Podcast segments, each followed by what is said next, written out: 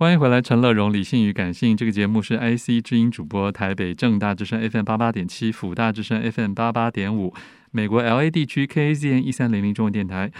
也参与联播，当然还有全世界的 Podcast 平台 Apple、Spotify、Google、KKBox 上都可以收听到陈乐融的理性与感性。后半段一本好书要介绍是来自联经出版的《福尔摩沙时尚图鉴》，一个非常特别的书，然后是在脸书上的粉砖台湾服饰志的经营者子宁为大家所写的。子宁你好，你好，子宁好像现在还在就学嘛，对不对？对，是在读硕士班还是博士班？啊，硕士班，硕士班，硕士班，然后念历史的嘛。对，好，这本书真的很特别哦，然后。还有一大堆可爱的图，最主要这个主题就是让让我就眼睛一亮，就是说以前的台湾到底怎么穿着？这个是什么时候你自己有这样一个？研究的兴趣的，嗯，其实因为我跟那个就是另外一位我们的团队成员叫南城嘛，嗯、然后我们其实是在大学的时候成立的，因为其实我们大学我们两个读的是呃中文系哦，然后读的是现代中文系，所以我们那时候其实面临到有一点就业焦虑，然后。对，然后那个时候正好就是台湾非常兴起那种小编的风潮，嗯，那我我就跟他说，那要不要我们就来弄一个这种粉砖，然后当成我们之间这种小小的壁纸这样，嗯，然后我们以后出去工作也可以拿去投履历，对，然后正好那个时候就是对于以前的服装很感兴趣，然后去看了一下就网络上的这种粉砖以后，发现好像还没有人做过台湾的历史服装，哎，嗯，就后来就这样子创了一个这样的粉砖，资料好找。好吗？嗯，不太好找，因为其实后来会做下去，就是它没有真的就变成一个就是简单的这种小壁纸的一个蛮大的原因，是因为我们后来发现查了查以后，就好像不是说很好找。然后我们那时候，因为我们就如果两我们两个大学读的是这种就是现代文学，然后或者是跟创作比较有关的科系，其实有时候就会有点将心比心，就想说，那这样的话，其实台湾的一些创作者他在那么难找的资料的情况下，他其实需要花很大的力气去查资料。但他们如果查资料，他其实也会压缩到就他们自己要创作的那个心力。所以后来会变成说有一点使命感，就想说。那我们希望就是，虽然说那些东西可能有些还没有被人家研究，或者是有一些它还是一些比较难读的论文，但如果我们把它给变成一本比较好读的东西，或者是比较好读的这种文字啊，或图片啊，或网站，它其实可以降低这种查资料上的痛苦感。嗯哼，所以将心比心的时候，一下把时期就推到了这个十七世纪啊。对，因为后来就想说有一个这样子长远。一点，但是如果可以让大家有一个印象的话，那大家对于这种台湾的印象，它可能会更清晰，或者是也比较不会说，就是因为我查不到台湾的资料，所以我就常常直接把荷兰的东西 copy 过来了，把我把日本的东西 copy 过来，这样。嗯，因为事实上你们研究之后发现，它还是有一些入境随俗的改良。对。嗯哼，那台湾最大的不一样就是，它跟常来到台湾的这一些政权不太一样的一点，就是台湾好像在他们眼中其实是热很多，所以会有很多这种 就是又湿又热，然后这种上面的改良，虽然就是以前的年代比现在还要冷，可是对于当时其他人已经够热，很热。对、嗯，然后我觉得最特别是。呃，一开始我看到书名还没有看到，我还没有拿到书的时候，我想象中我会看到很多的照片，就发现其实是彩绘的图远超过能找到的照片，对吧？对，所以这所以这个部分是从一开始做粉砖的时候就已经用这种方法处理的，还是？嗯，从一开始做粉砖的时候就用这种方法处理了。那你们还蛮花工本的耶。对，因为他需要另外一个，就看这种老照片，然后再把里面的一些细节给揪出来，然后交给就是画的人的，算是转译的过程。对啊，就是绘者是阿毛子嘛，对。对，所以也是你们同学吗？还是？哦，没有没有，这个是出书以后我们就是再去寻找的，就是他其实蛮厉害的，就他对于这种。呃，就我们给的一个需求，他蛮会抓到那个重点。就因为我们沟通的话，通常是，比如说我可能读到资料，然后或看到老照片，我可能就会先用铅笔画那种很丑的草稿，哦，然后再加上各种细节，就是什么头啊，描述一下服装，他的照片可能长怎样，上衣的照片可能长怎样，下身穿什么，然后鞋子、袜子，然后他就要想办法把这些合起来。一张图大概画多久？一张图就是每一个画的人不一样，但阿毛子其实蛮快的嘛，有可能就是有可能是因为那时候我们跟他沟通的时候，或者他蛮厉害的，所以但是如果要加上查资料的时间，可能就是一两个礼拜这样子沟通来回跑不掉。嗯哼，我们这一段的结尾先讲一下最早期的，就是荷兰人在台湾有三十八年的统治的时候。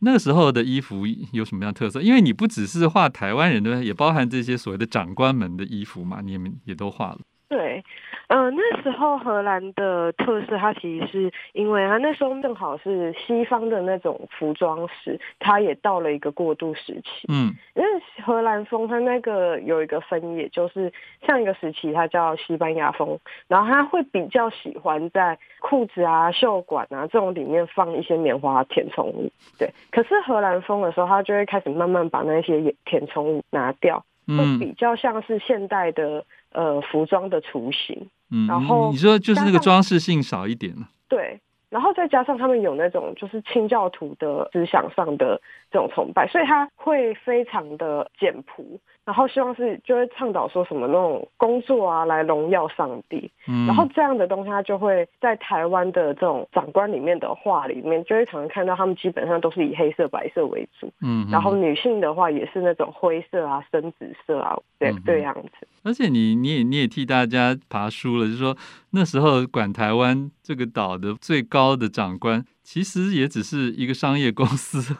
东印度公司的一个算是小劳工吧。对啊，他他比较像是那种高级主管，哦，然后他来这个地方，然后管这个这个转运站，对对对。然后虽然他在台湾被叫做福尔摩沙长官，但是如果放到整个全球的呃史观里面来看的话，那他他其实会有面临到蛮多这种，就是像是一个正常员工会面临到的这种压力。嗯，特别像最后一段，就是那个后来郑成功不是要打来嘛？他其实有很多时候他已经就是发信跟那时候的荷兰，嗯，嗯，呃，跟东印度总公司说他希望能够派兵，可是那时候就是他们已经有点想要放弃台湾，嗯，就是这个殖民地了，所以甚至没有派很多的兵过来，然后他只能够这样子跟郑成功苦撑。不过我们那时候看到觉得哦，还蛮像劳工的。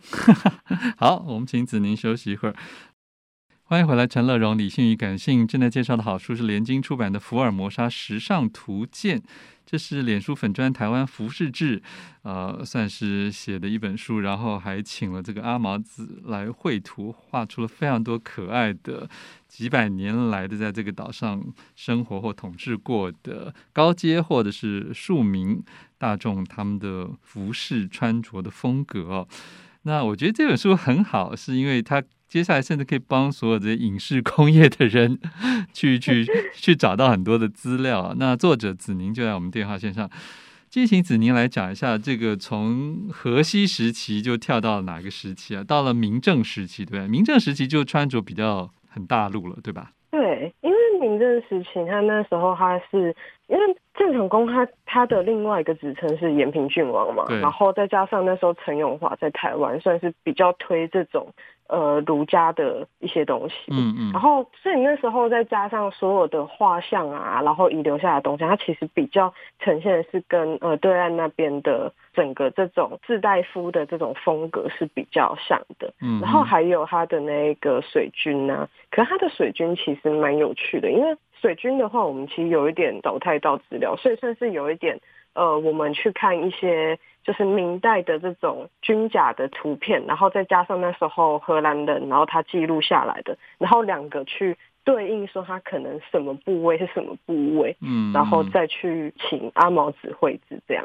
子。嗯哼，这里面还有一个很有趣，叫《台湾行乐图》哦。乍听这个，其实因为现在现在中文已经被就有些堕落了，所以我们乍听这个还以为是什么跟这风化行业有关，结果不是。对不对？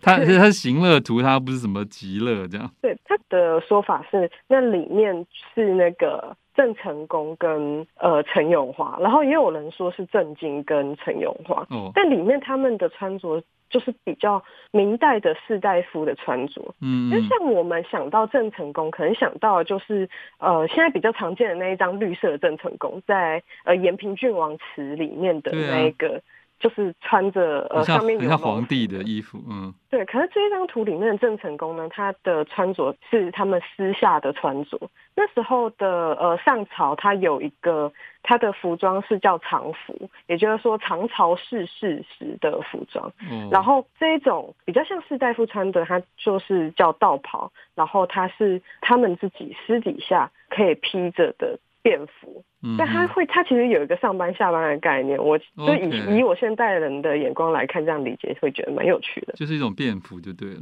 对，哎，到了这个清领前期啊，这里面我发现连这个什么有一张叫坐牛车的逛街妇女，为什么都穿的蛮漂亮的？对，那其实而且你还说她是村妇，哎。读到这一段的时候，其实它真的是一个很有趣的资料。我们那时候主要参考的那一篇论文是那个吴奇浩老师，然后他有一篇论文关于就是在写清代台湾的这种消费，跟服装的消费。它里面就指出一点，就是说，其实清代的台湾，它并没有像我们想象的，就是很贫穷，而且其实反而人们对于服装这件事情是很要求的。嗯，第一件事情就是因为台湾天高皇帝远，所以它其实那时候的呃中国内部，它要遵守的一些服仪规定。然后台湾这边就没有人管了。了解。然后这种妇女啊，就是在我们想象中，她可能就只能够坐在规格之中嘛。可是台湾它又是一个新兴的移民社会，那么多就是开始就是经济成长的这种土豪啊，或者是游手好闲的这种罗汉脚。然后那时候的女生，她其实也有也是有一点这种风气的影响，所以他们会就打扮得很漂亮，然后就是直接这样走在街上。然后那时候对于很多官员最印象深刻，其实是当一些节日的时候。女生会成群结队，然后撑着伞，然后就这样走在路上，然后穿戴的非常漂亮，然后大红大紫啊，然后秀纹非常美丽，甚至可以到在他们眼中可以到跟苏杭一带的这种刺绣媲美的程度。这里面你有提到说，在清初时候，台湾整个算是经济带动了社会风气啊。佣人一天的薪水有百元钱，如果不够，干脆就不做了。一般中等人家常吃肉，庙宇就算很小也非常华美。我最惊人的是你写最后这一句：牧童或屠夫腰上直接挂着金银，如果被抢就当送人了。这么好哦？对，所以我觉得那个可能也有后来的有点夸张，后来的人的夸张，可是。可以想象，对于这一些来到台湾的人，他们那时候看到，真的可能会觉得，哇，台湾好像很有钱的这种印象。嗯，就可以当那个，可以当凯子这样。这里面接下来就开始照片陆续多起来了。我觉得一直到日日治时代的时候，那个风格一下就有一个重大的转变。对，日治时代是一个转折最剧烈的一个时代。嗯。因为主要除了是呃，我们基本上已经换了一个呃完全不一样的政权。对，然后日本人又受了西方的影响。对，所以当他们很努力的把这些现代化的东西引到台湾的时候，台湾其实这边会有一个冲突或者是融合的过程。嗯嗯，嗯。然后它会让就是那时候的服装的多样性开始多了起来。嗯哼，所以这里面你自己最喜欢哪一种风格？就很喜欢日治时期啊，日治时期有好多种啊，也有时髦的夫人呐、啊，也有那个女装的混搭呀。你以你现在的年轻女生看来，你喜欢哪一种？哦，我喜欢那一张时髦的夫人。对，对我那时候那时候这一张还就特别去跟那个他的后人联络，哦，就真的好想要把这一张照片给收到这个这本书里面。嗯哼。结果，她非常的那个女生，她穿的非常的有自己的想法，然后对方就是同意了。然后其实这是一个蛮难的缘分，因为那时候其实，在写的时候，就是除了这一个以外，我大部分都是跟博物馆要授权图片。嗯嗯，这里面我发现你们也说了，好像对于就原住民的部分，你们就比较割爱了，因为也怕挂一漏万嘛。对，因为原住民他其实呃，应该说台湾的族群分界还蛮呃模糊的吗？应该说就像什么闽南人、客家人，然后原住民跟外省人，他是一个比较战后的这种分法。是。可是如果以就是那时候的人来看，可能闽南人里面自己就分赃权啊。然后客家人里面，他也会有他们自己的各种山线、海线这种，或者什么呃北部、南部这种呃差异，或者像是原住民族的话，他虽然现在因为就是台湾的这种证明运动，然后他可能分了十四族或十六族，可是他们其实有时候他们的单位是以一个部落来分的，他可能光是两个部落就差很多。然后我们就觉得，如果只介绍一个，然后也不够尊重，就算了。对啊，所以就觉得那还是先暂时略过。OK，好，请大家自己来参考这本图文并茂的联经出版的《福尔摩沙时尚图鉴》。谢谢作者子宁，谢谢。富广建筑团队邀你一起富学好礼，广纳好邻。谢谢您收听今天的理性与感性节目。美好的生活如同美好的建筑，必须兼具理性的思考与感性的温度。